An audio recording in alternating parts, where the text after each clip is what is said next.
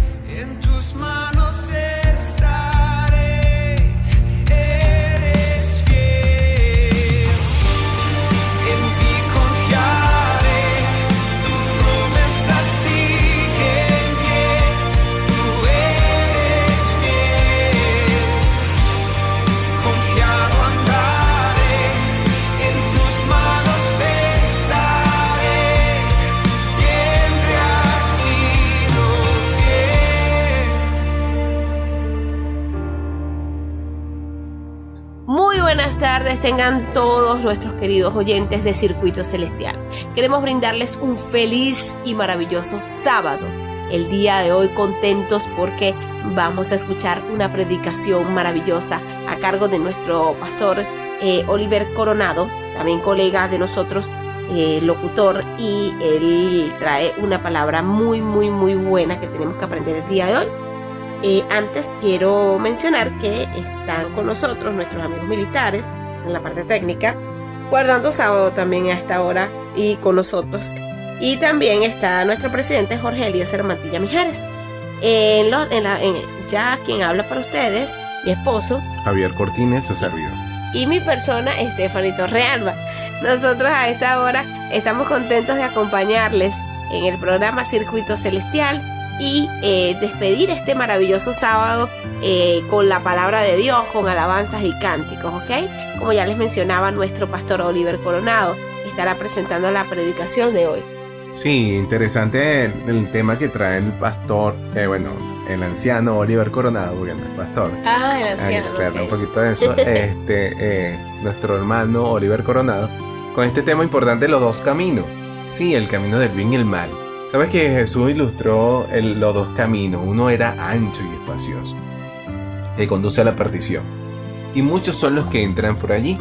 Pero angosto y estrecho es el camino y estrecha la puerta que conduce a la vida y pocos son los que la hallan. De ese tema nos vamos a ir desarrollando con el tema de los dos caminos con el anciano y hermano querido Oliver Coronado.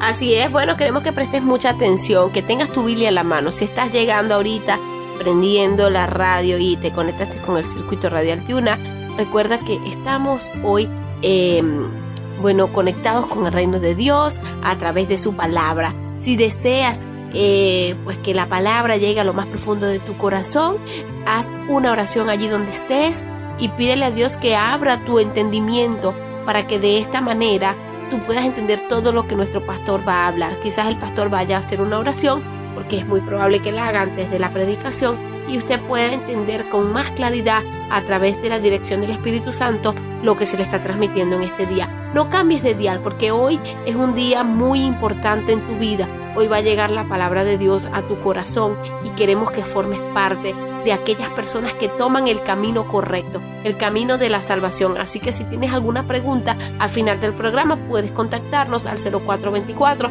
303 4185 0424 303 4185 Así que bueno, vamos entonces a comenzar con eh, la predicación del pastor Oliver Coronado. Antes escucharemos un himno para seguir en sintonía con el reino de los cielos.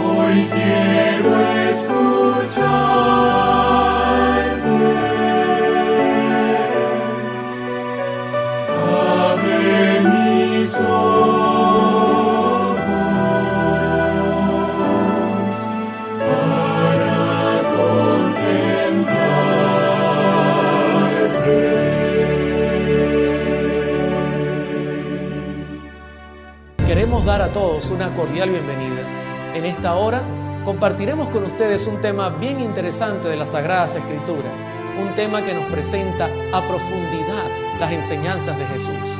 El título, Los dos caminos. Y antes de iniciarlo, quiero invitarles a orar. Oremos. Eterno Padre, al abrir tu palabra, que ella pueda ser para nosotros una luz en nuestro camino. Permite que tu Espíritu Santo sea nuestro Maestro. Y gracias te damos, Señor, porque estás a nuestro lado y nos das la capacidad de entender y poder entonces ahora nosotros tomar la decisión de hacer. Gracias por escucharnos. Perdona si te hemos ofendido. En el nombre de Jesús. Amén. Los dos caminos. En la época de Jesús habían dos grupos, dos sectas que dominaban en realidad lo que podemos decir nosotros lo que era la iglesia para ese tiempo. Eran dos grupos muy conocidos, los fariseos y los saduceos. Especialmente quiero compartir en esta introducción cuál era la actitud de ellos frente al Evangelio. Y para esto voy a apelar especialmente al comentario bíblico adventista. Acompáñenme a leer. En el espectro religioso del judaísmo del Nuevo Testamento, los saduceos eran los liberales. Como se encontraban en el mundo, también estaban listos y dispuestos a ser del mundo. Ahora, en primer lugar, quiero que noten que el grupo de los saduceos representaba el extremo liberal. Ellos pensaban así, nosotros somos del mundo, vivimos en el mundo, y como somos del mundo y vivimos en el mundo, pues entonces en ese caso nosotros tenemos que disfrutar de las cosas del mundo. No, no, no nos debe preocupar otra cosa. Pero por otro lado estaban los fariseos y noten lo que dice el comentario bíblico. Dice, los fariseos por otra parte, aunque por necesidad estaban en el mundo, rechazaron ser parte de él. El fariseísmo separatismo enfatizaba la separación del mundo y su contaminación. Sí, es la otra cara de la moneda. Los fariseos decían, estamos en este mundo por necesidad, pero mientras más lejos de él, mejor. Usted dirá, oye, es un buen pensamiento. Sí, pero tiene que haber un equilibrio. No podemos nosotros pensar que, que aunque estamos en el mundo, no podemos tocar el mundo. ¿Y cómo le predicaremos a aquellos que lo necesitan? Ahora, continuando con lo que el comentario bíblico adventista tiene que decir de estos dos grupos, seguimos leyendo. Mientras que los fariseos vivían separados del mundo y esperaban salir de él, los saduceos no esperaban ningún otro mundo. Interesante. Los fariseos pues querían vivir separados. Usted recordará cuando estaba orando el publicano y el fariseo decía, yo te doy gracias que yo no soy como este. Pero por otro lado, los saduceos no esperaban ningún otro mundo, así que trataban de disfrutar todo lo que había en él. Ahora sigamos leyendo. Los ojos de los fariseos estaban fijos en la vida futuro, futura, perdón, pero los de los saduceos en esta vida, ya que no tenían esperanza de otra. Para los fariseos, los intereses religiosos eran supremos, pero los seculares eran la preocupación dominante por los saduceos. Usted recordará también, por ejemplo, cuando el sacerdote y el levita iban pasando y vieron al hombre herido. Y entonces el sacerdote, oye, si yo no tuviese el culto ahora a las nueve, yo lo atendiera, pero estoy apurado porque las cosas religiosas son importantes para mí. Así era el pensar de los fariseos. Por otro lado, el saduceo no esperaba otra vida. Usted recordará también cuando el saduceo, por ejemplo, le se acercó y le dijo a Jesús que había una mujer que se había casado con siete hombres en el contexto de la historia y que los ocho serían salvos, ¿con quién de ellos viviría en el cielo? Simplemente querían tentar a Jesús porque ellos no creían en una resurrección. Así que tenemos dos bandos extremos en su manera de pensar. ¿Qué sigue diciendo la escritura? ¿Qué sigue diciendo el comentario bíblico? Note esto. En tanto los fariseos eran los fundamentalistas, conservadores y ortodoxos de su tiempo. Los saduceos eran los modernistas, progresistas y liberales. Por un lado tenemos los fariseos que cuando había un cambio no lo querían aceptar. Que para ellos el culto tenía que ser como lo enseñaron los ancianos. Que para ellos las enseñanzas de los ancianos era lo más importante. Ellos se anclaban en, en todas las enseñanzas que habían. Y eso no estaba mal, pero iban al extremo. Cualquier violación sería el fin del mundo. Por otro lado, tenemos los saduceos que pensaban todo el tiempo, su pensamiento era progresista, liberal, oye, pero hay que cambiar la iglesia, necesitamos poner música que atraiga a la gente, necesitamos hacer algo que atraiga a la gente. Era un pensamiento todo el tiempo progresista, eh, pero hacia el extremo, un extremo muy liberal. Sigue diciendo, los fariseos creían que una divina providencia ordenaba los asuntos de los hombres y enfatizaban la dependencia del hombre de Dios. Eso está muy bien. Pero noten lo que ahora añade, concebían a Dios como un Padre estricto que vigilaba atentamente para ver la mínima infracción de su voluntad, siempre listo para castigar a cualquiera que se equivocara. Es increíble. El fariseo entendía la importancia de depender de Dios. Para él estaba claro, pero luego iba al extremo. Aquella persona que por alguna razón cometiera un error, Dios estaba allí pendiente para castigarlo con fuerza. Oye, era una actitud bien dura la de los fariseos. Recordamos, por ejemplo, en Juan 8 la situación de la mujer adúltera. Eran extremistas a la hora de aplicar las leyes, no tenían misericordia. Para los saduceos, Dios prestaba escasa atención a los hombres y tenían muy poco interés en los asuntos de ellos. Creían que el hombre era árbitro de su propio destino y no esperaban una vida después de la muerte. Ahora, el saduceo era lo contrario. El saduceo no creía que Dios se preocupaba por el hombre. Eso por supuesto alimentaba la liberalidad porque ellos decían, Dios no está preocupado por lo que hacemos. Él no está pendiente de eso. Así que hagamos lo que queramos, comamos y bebamos, total mañana moriremos. No hay que preocuparse. Seamos libres en todo lo que hagamos, pero una libertad que caía en realidad en libertinaje. Entonces tenemos dos grupos. Yo creo que ha sido claro el lado fariseo extremo, conservador, todo el tiempo apuntando con el dedo, no hagan esto, no hagan lo otro, los ancianos dicen, van a caer en pecado, Dios les va a castigar. Era un extremo increíble. Por el otro lado estaban los saduceos, no, no importa, disfrutemos de las cosas del mundo. De hecho, eh, los saduceos casi siempre estaban en el lado de los ricos. Anás y Caifás eran saduceos y eran un extremo liberal increíble. Cualquiera que se levantara y apuntara a su forma impía de vivir era un enemigo. Teníamos estos dos grupos, pero la pregunta clave es, ¿y cuál es el equilibrio?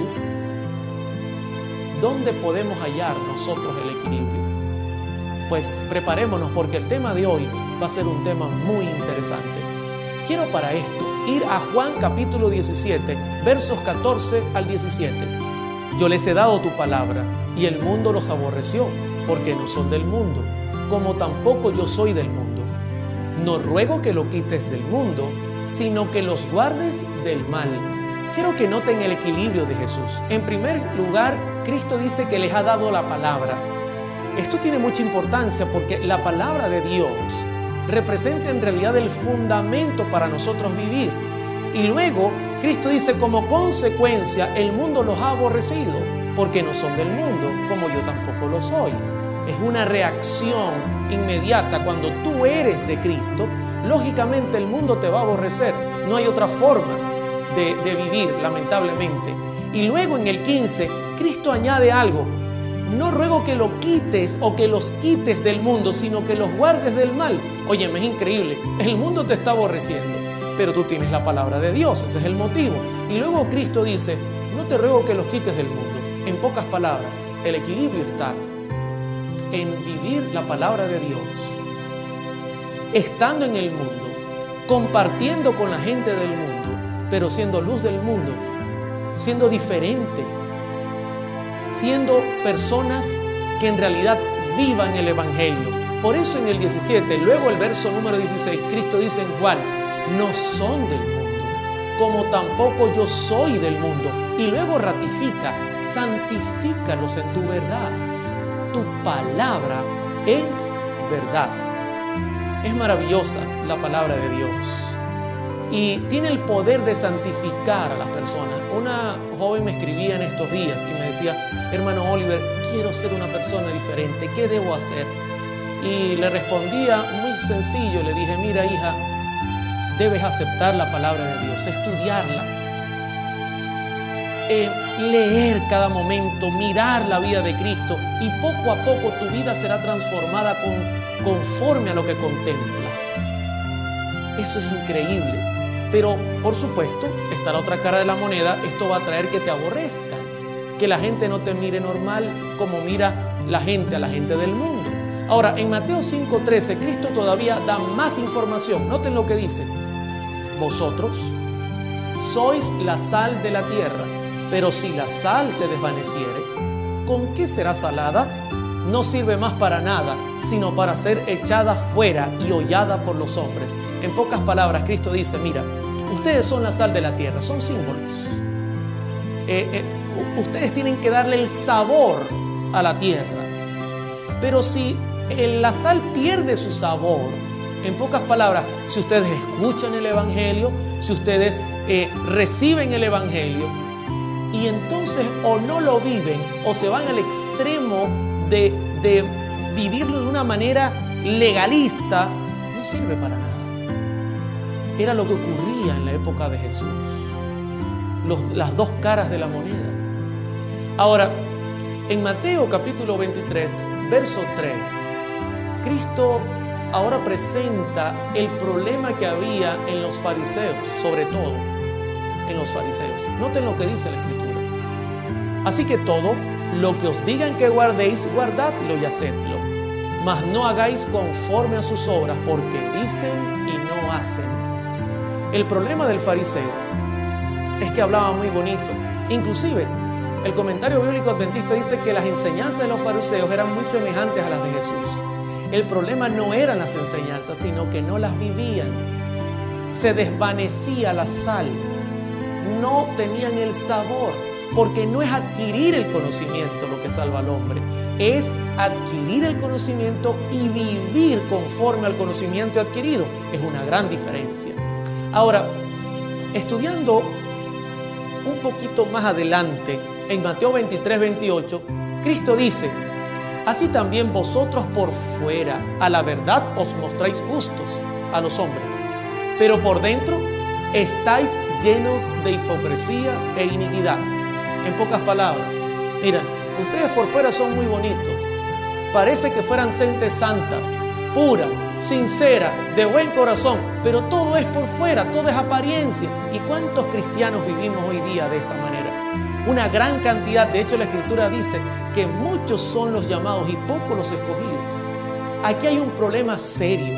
Por eso el tema de los dos caminos es un tema interesante y profundo a la vez. Sencillo, pero Cristo va a ir al punto de nuestra salvación. Ahora, creo que hasta aquí vamos bien. Hemos entendido la introducción.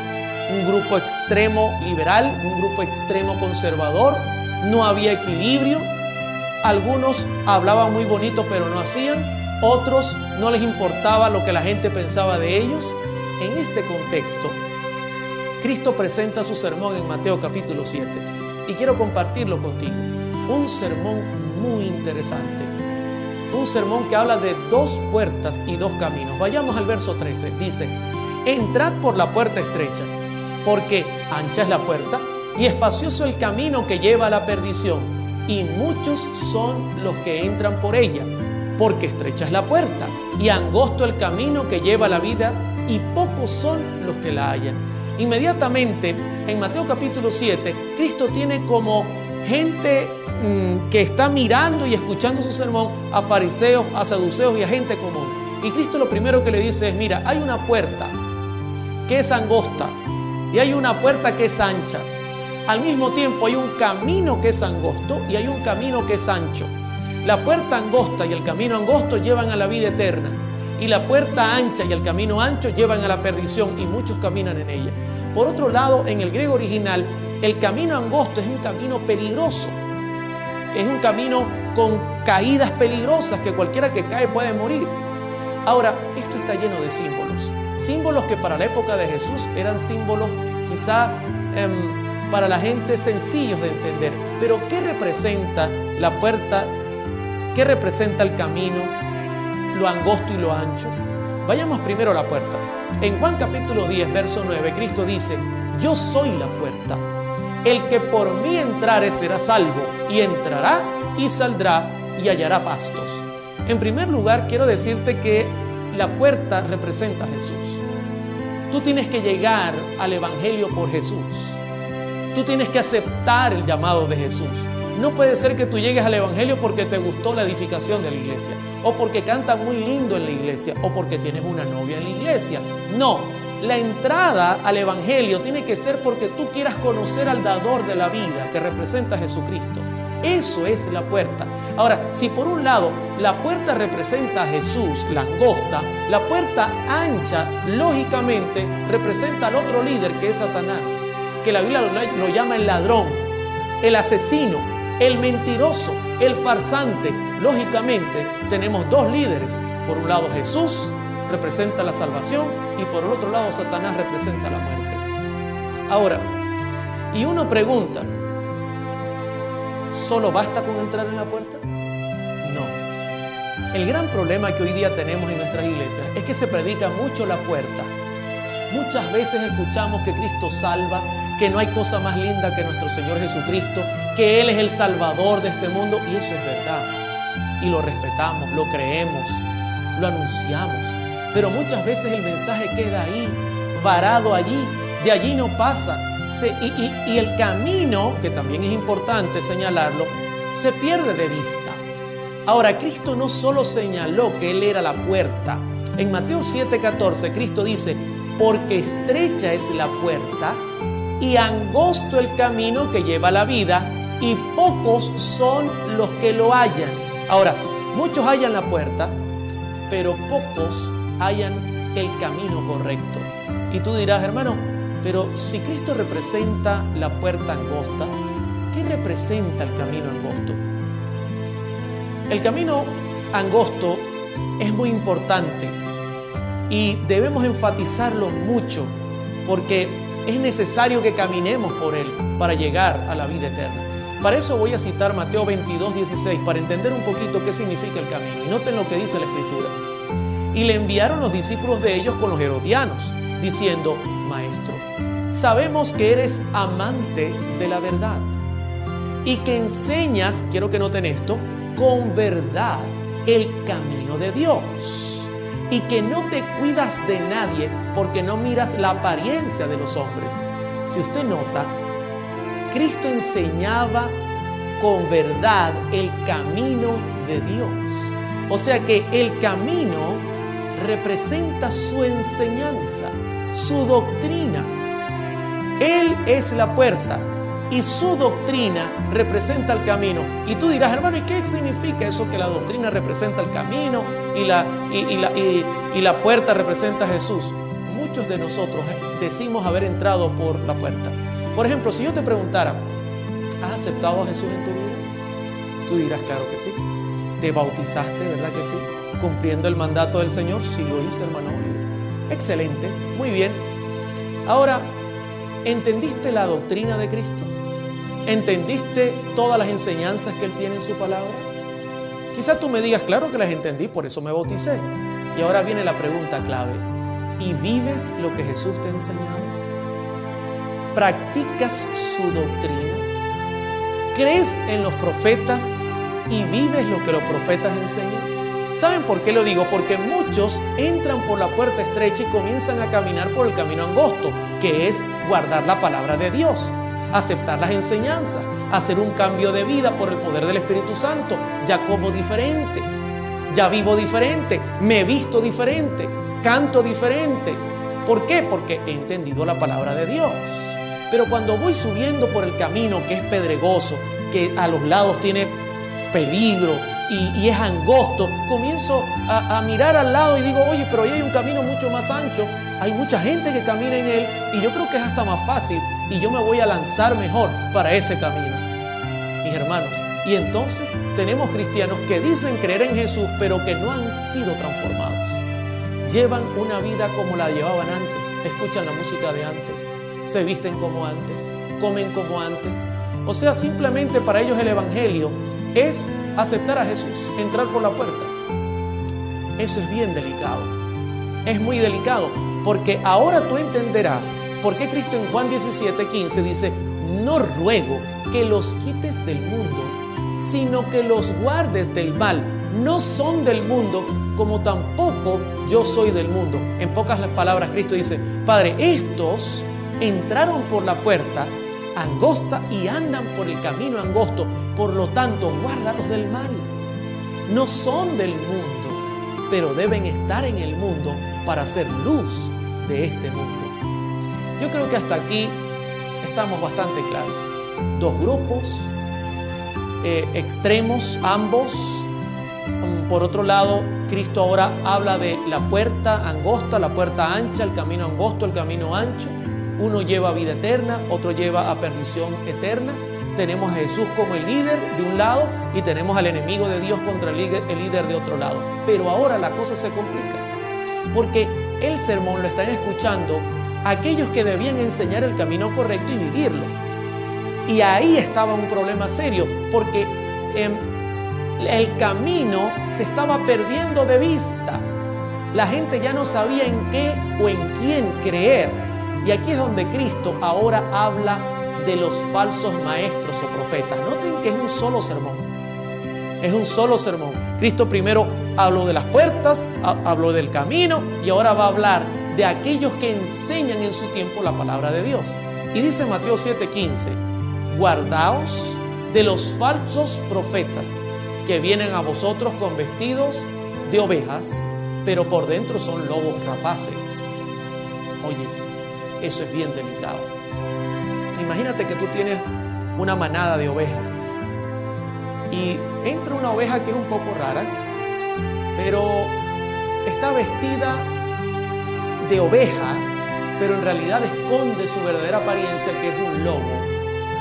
Pero lo increíble es que esta oveja, vestida de oveja, pero en realidad es un lobo, no es alguien cualquiera, sino es alguien con mucha influencia.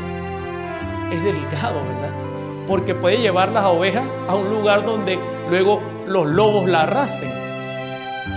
Eso es lo que está presentando Jesús. No creas que cuando habla de falsos profetas es que se va a levantar a alguien profetizando lo que ocurría en el futuro. El profeta también apuntaba hacia el pecado del pueblo. En realidad era su característica más importante, llamar al pueblo al arrepentimiento. Como ejemplo tenemos a Juan y muchos profetas en la escritura que llamaban al pueblo a arrepentirse de sus pecados. Ahora, Cristo dice que entrarán encubiertamente gente que quizá estará enseñando el camino incorrecto, vestidos de ovejas, pero en realidad, en realidad son lobos. Y luego añade en el 16 cómo detectar a esta gente. Y dice, por sus frutos los conoceréis. ¿Acaso se recojan, se recogen uvas de los espinos o higos de los abrojos? Cristo apela al fruto. Y usted dirá, hermano, ¿y qué es el fruto? ¿Cuántas almas ha ganado? ¿Cuántas personas llegan por su influencia? No necesariamente. Esos son partes de los frutos, pero no necesariamente. También el fruto es cómo vive el Evangelio. Porque no basta con creer, los demonios creen y tiemblan. ¿Cómo vive el Evangelio? ¿En realidad aceptó esa persona a Jesús? Sí, sí la aceptó, entró por la puerta. Pero en realidad anda por el camino angosto. Ha hecho un cambio en su alimentación, en su forma de vivir, en la música que escucha, en la forma en que se viste, en su forma de hablar, en su forma de tratar a su prójimo. No, o sigue siendo el mismo. Eso es lo que está apelando a Jesús. Nadie puede venir a decir que ha hecho un cambio y, y seguir siendo el mismo.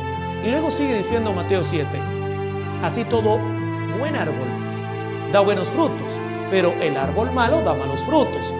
No puede el buen árbol dar malos frutos, ni el árbol malo dar frutos buenos.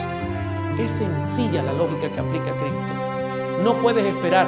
No, pero hermano Oliver, él aparenta ser una buena persona. Cuidado, mis hermanos. Porque cuando alguien cree en la palabra de Dios, también debe vivir la palabra de Dios. Eso es algo clave y básico. Ahora, el comentario bíblico adventista en Mateo capítulo 7, hablando sobre esto, dice con claridad qué representan los falsos profetas. Leamos. Falsos profetas son los que pretenden que los hombres pueden entrar por la puerta ancha y el camino espacioso y podrán llegar de todos modos al destino de la puerta angosta y el camino estrecho. Estos son los ladrones cuyo único propósito es robar, matar y destruir. Noten las mismas características del líder de este proceso, que es el diablo.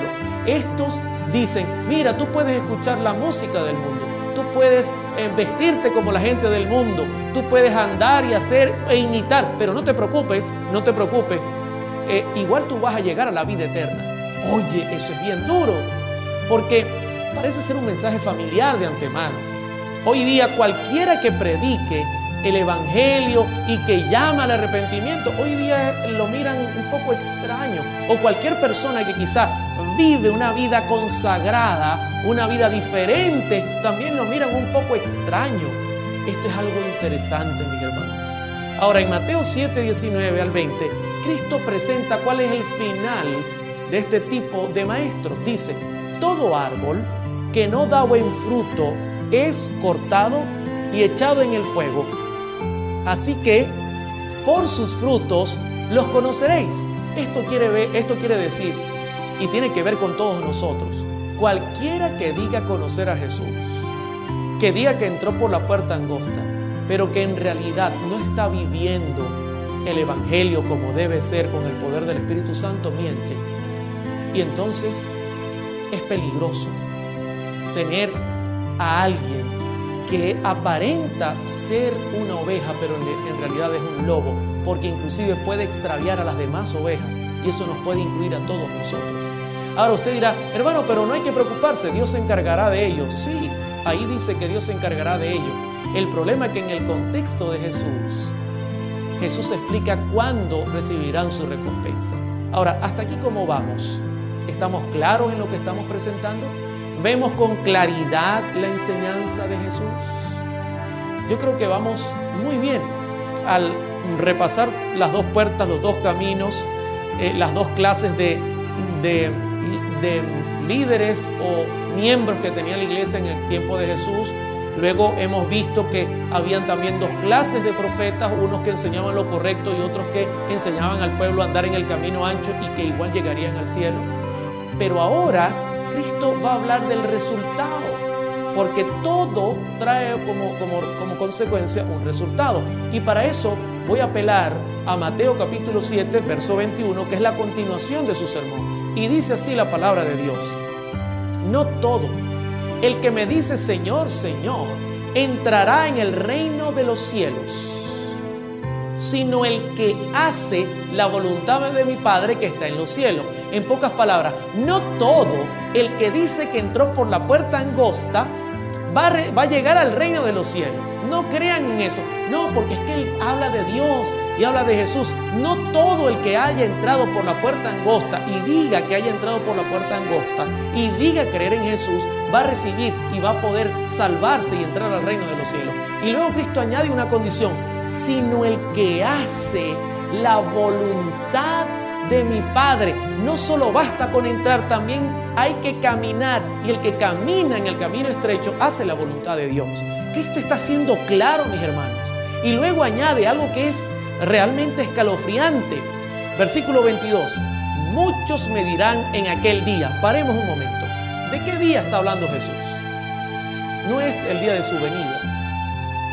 Porque en el contexto vamos a notar que Cristo está hablando de un juicio y los impíos irán a juicio final, según Apocalipsis 20, luego de los mil años, cuando se abran los libros y estén delante de Dios y del trono, grandes y pequeños. Y entonces en ese momento, en el juicio final, se cumple Mateo 7:22 que dice, muchos me dirán en aquel día, Señor, Señor, ¿no profetizamos en tu nombre y en tu nombre echamos fuera demonios y en tu nombre hicimos muchos milagros? Imagínense la escena, Cristo está juzgando, le va a pagar a cada quien con su merecido porque no aceptaron su palabra. Y entonces aparece uno y dice, Señor, pero tú no te acuerdas de mí. Yo soy Oliver, en tu nombre yo hice milagros, lloré por enfermos y fueron sanados. Otros dirán, en tu nombre eché fuera demonios. Otro dirá, Señor, en tu nombre profeticé, no te acuerdas de mí. ¿Qué hago yo acá en el grupo de los impíos? Es increíble la palabra de Dios. Increíble. Entraron por la puerta angosta, pero no caminaron por el camino angosto y reclaman ahora la salvación. Y Cristo responde de una manera tremenda, Mateo 7:23. Y entonces les declararé, nunca os conocí, apartaos de mí, hacedores de maldad. Tengo culto a las 11 de la mañana. Resulta que el pastor me está esperando porque a las 11 tengo que tener el sermón. Y son las 11 y media y yo no aparezco por ningún lado. Pero a las 11 con 35 aparezco bien vestido, peinadito, acomodado y le digo al pastor, pastor, disculpe, llegué un poco tarde. Oliver, ¿cómo es posible? Mira, tenemos 35 minutos de retraso. Los hermanos están molestos. No se preocupe, yo voy a explicar. Y cuando subo al púlpito, le digo a los hermanos, hermanos, yo sé que están un poco molestos, pero yo tengo un motivo muy importante por el cual yo llegué tarde. Y quiero contarles, resulta que veniendo se me pinchó un caucho, un neumático, y tuve que pararme a un lado, cambiarlo, y mientras lo cambiaba, una gandola o un camión muy grande de 18 ruedas no me vio y me pasó por encima. Sí. Y con todo he llegado 35 minutos tarde. Usted se debe reír en este momento. Y debe decir, Oliver, tú eres un mentiroso. ¿Cómo es eso que un camión te pasó por encima y llegaste 35 minutos tarde? Ni Superman hace eso. Tiene razón, yo soy un mentiroso. Es imposible que alguien haga eso. Ahora escúcheme bien. Cuando Cristo dice, apartaos de mí, obradores de maldad, nunca os conocí, Cristo está diciendo justo lo mismo. ¿Cómo tú dices conocerme a mí? Dices ser mi siervo, dices haber entrado por la puerta angosta, caminar por el camino angosto y entonces llevabas una vida doble. No te transformé, no cambiaste tu manera de vivir, tu manera de comer, la música que escuchabas, tu forma de vestir. Eras el mismo de antes, solo vivías de apariencia. ¿A quién quieres engañar? Yo quiero que usted se ponga en la misma situación, porque más poderoso que un camión de 18 ruedas es el poder divino. Ahora, en Mateo 7, versículo 23, hay una profundidad increíble en el lenguaje original del texto. Dice, y entonces les declararé, nunca os conocí. En griego utiliza la palabra, cuando habla de conocer, ginosco, que significa reconocer, autoridad. O sea, yo no los reconozco. Ustedes no tienen la autoridad de reclamarme nada. Y yo tampoco tengo la autoridad de reclamarlos a ustedes porque no los conozco. No los reconozco. Y luego dice, apartaos de mí, hacedores de maldad. En el griego original es, apártense de mí, que, que ustedes que quebrantan, que pisotean la ley de Dios. ¿Cómo puedes decir que eres mi hijo cuando vives una vida de pecado? Ahora, eh, hay una historia que me llama la atención. Usted recordará al apóstol Pablo. Pablo fue transformado por el poder divino. Y Pablo eh, recibió el poder de Cristo y su autoridad. Estaba revestido del poder divino y hacía grandes milagros, grandes cosas. Y la gente lo observaba. Inclusive unos eh, exorcistas ambulantes lo quisieron copiar.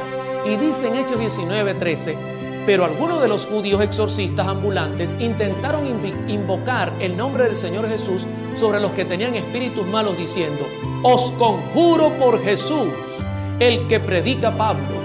Yo me imagino la escena. Ellos vieron a Pablo haciendo los milagros y ellos dijeron, practiquemos, os conjuro por Jesús. Está bien, vamos a hacer la prueba. Hallaron un endemoniado y fueron a él y le dijeron, en el nombre de Jesús, el que predica Pablo, abandona ese hombre. Ese es el problema. Nosotros creemos estar revestidos de un poder sin vivir lo que Dios nos pide. Y saben, en Hechos 19:15 viene la respuesta. Y yo voy a apelar al griego original para que usted la profundice conmigo. Pero respondiendo el espíritu humano dijo, a Jesús conozco en griego utilizó la misma palabra que en Mateo 7 utilizó Cristo en el verso 21 y 22. A Jesús yo reconozco, yo sé quién es Jesús. Él tiene autoridad sobre nosotros. Fíjense lo claro que estaba eh, el espíritu malo.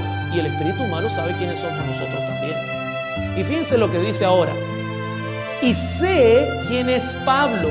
Aquí no utiliza la palabra ginosco, sino utiliza la palabra epistemai, que significa conocemos, de conocer una persona.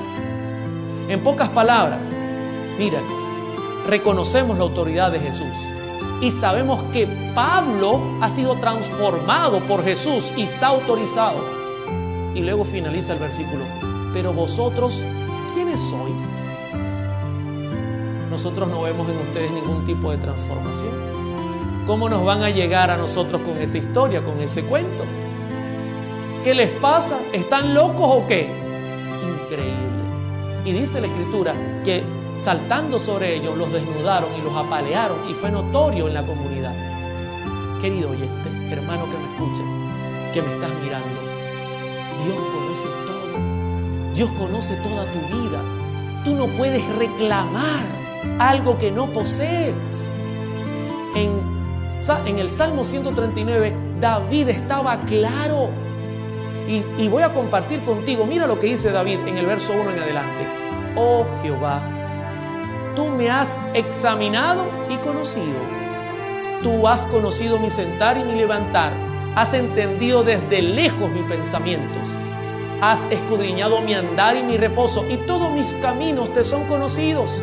Pues aún no está la palabra en mi lengua. He aquí, Jehová, tú lo sabes todo. Detrás y delante me rodeaste y sobre mí pusiste tu mano.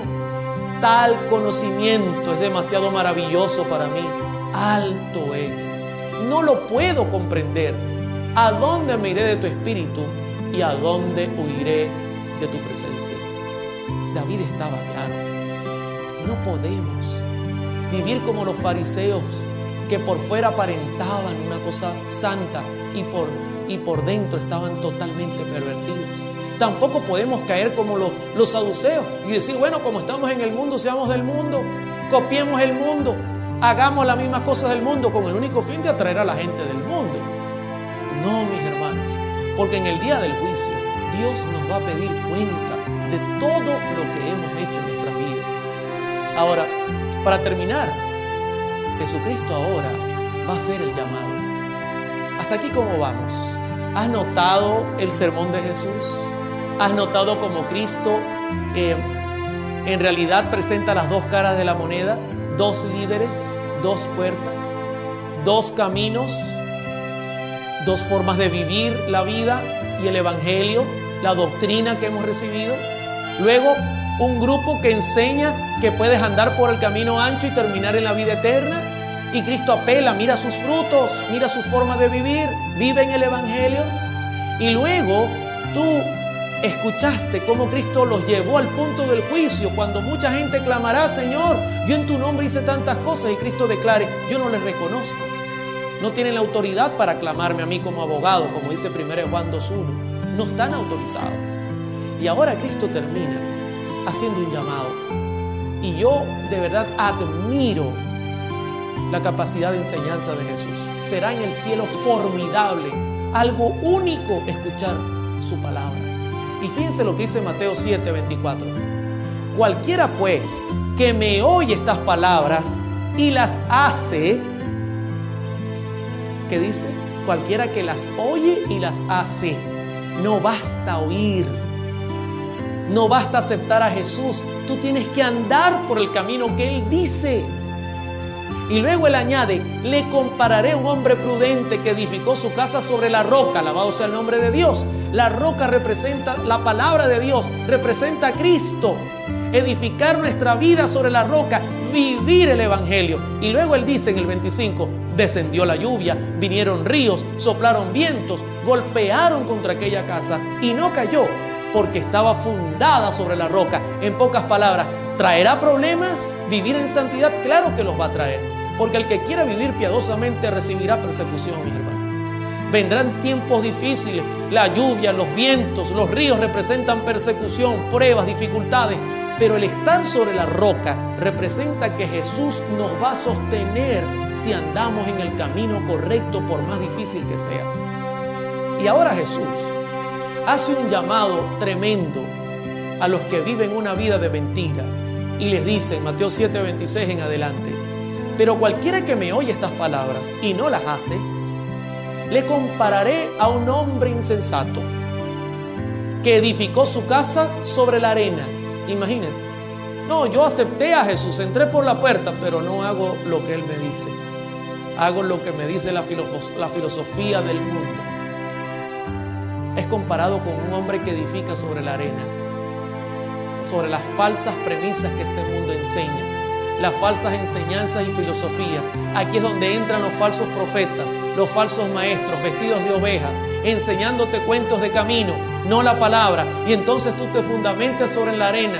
Es bien delicado, mi. Y Cristo termina diciendo, y descendió lluvia, vinieron ríos, soplaron vientos y dieron con ímpetu contra aquella casa, y cayó, y fue grande su ruina. En pocas palabras, vinieron los problemas, vinieron las dificultades, y no se soportó. La casa no soportó estar en pie, porque no estaba amparada sobre la roca eterna que es Cristo. Es mi oración que Dios nos pueda acompañar y que podamos entrar por la puerta y podamos caminar por el camino estrecho con la confianza y la seguridad que Jesús estará siempre a nuestro lado. Que Dios te bendiga y que tú puedas lograr encontrar ese camino y esa paz que solo Dios te puede dar. Seguimos en Circuito Celestial y quiero desearles una feliz semana a todos nuestros oyentes. Feliz, Feliz semana, feliz semana. Gracias a ese temazo importante de el hermano Oliver Coronado, ya terminando la semana con alegría, nueva fuerza. Esto es guardar el día de reposo. Amén, así con es. alegría, canto, alabanza, gratitud, testimonio, fortalecidos para enfrentar una nueva semana con, nuevo- con esos nuevos retos que debemos, bajo la dirección de Cristo y su poder en su Santo Espíritu, afrontar y vivir con la gran esperanza de llevar el mensaje de salvación al mundo entero. Así que feliz semana y agradecido con Dios por la bendición, por tener una esposa tan bella. Ay, y a ay. aquellos que tienen sus esposas, sus hijos, abrácenlo, denle amor a esas personas y a los que no tienen también abracen, porque necesitamos que el amor se fomente en este mundo que estamos viviendo tan turbulento, tan apartado, sí, de casi que no hay afecto y es necesario es. el afecto y el amor que nos proporciona el, eh, el estar con Cristo Jesús. Así es. Bueno, nosotros nos despedimos por el día de hoy, recordándoles que mañana estaremos estudiando la fe de Jesús y de hecho tenemos un tema maravilloso, cómo guardar el sábado, Javier. Y los pastores de la Radio Mundial Adventista van a seguir conversando con nosotros sobre este día tan maravilloso y que le pertenece a Jesucristo, a, nuestro Señor. Así que nosotros queremos que usted mañana eh, escuche a las 10 de la mañana Circuito Celestial con Biblia en mano. Recuerde que nosotros estamos fundamentados a través de la Santa Escritura y de esta manera usted pueda entonces eh, realmente seguir a nuestro Señor en espíritu y en verdad. Eso es lo que quiere el Señor. Nosotros a esta hora nos despedimos recordándoles que nuestros patrocinantes hacen posible este espacio. Líder Fox, allí tienen los más exquisitos quesos, el mozzarella, el amarillo, el pecorino y mucho más. Así es el jamón de pavo, todo en víveres. Ellos están de lunes a viernes desde las 7 hasta las 2 de la tarde. Contáctalos al 0424-234-6686. Y también puedes ubicarlos eh, al final del paraíso con Puente Hierro, al lado de la bomba de Puente Hierro. También a nuestros amigos de Refri Repuestos Tecnoaire, porque ellos son especialistas en servicio técnico en toda la línea de refrigeración doméstica, industrial y comercial. Recuerda que también tienen la venta de repuestos a nivel nacional, servicio delivery hasta la puerta de tu casa. Contacta a Mario Benítez al 0424-194-8980 y también al 0412-970-0225. Son refri repuestos Tecnoaires de quién? De Mario Benítez. Así es, también están en el Minicentro Comercial Capril, en local 4D y 6D, planta baja, Avenida Lecuna, esquina de Puente Nuevo a Puerto Escondido, El Silencio, edificio El Nacional. Así que nosotros nos despedimos en la parte técnica, estuvieron con nosotros sirviendo como siempre nuestros amigos militares, ahí siempre está Mara Mara, en Montilla, eh, está mm, nuestro amigo Urbina. Y para de contar, ¿ok? Todos nuestros amigos militares que siempre están allí activos, Jesús Álamo, eh, Nardis, todos ellos están para servir en este programa tan maravilloso como lo es el Circuito Celestial. Gómez también está siempre activo, además estudia con nosotros, qué bueno, qué bueno que ellos también se empapen con la palabra de Dios. eh, también en la presidencia nuestro coronel Jorge Eliezer Mantilla Mijares y quienes hablamos con ese gran cariño. Su servidor, Javier Cortines. Y mi persona, la que se afinque en las R's, Estefanito Realba. Así que bueno, nos despedimos hasta mañana. Chao, se les quiere mucho. ¡Mua!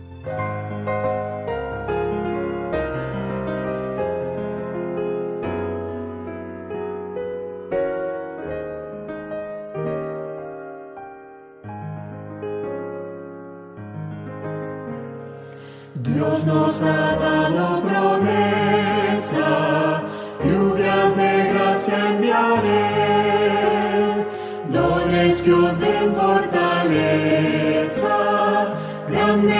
bendición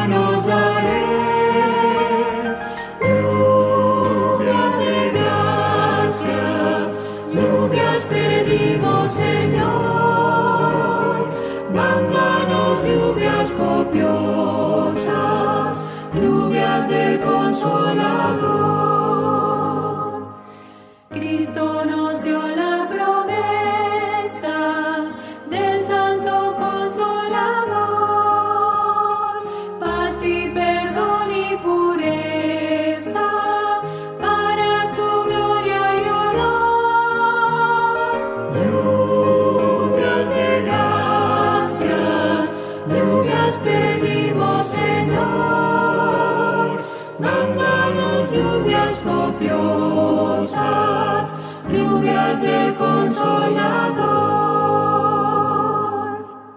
Dios nuestro a todo creyente, muestra tu amor y poder.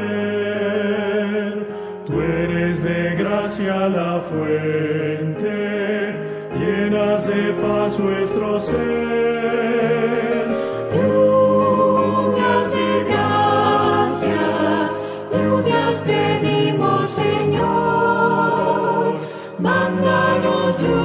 Copiosas, lluvias del consolador.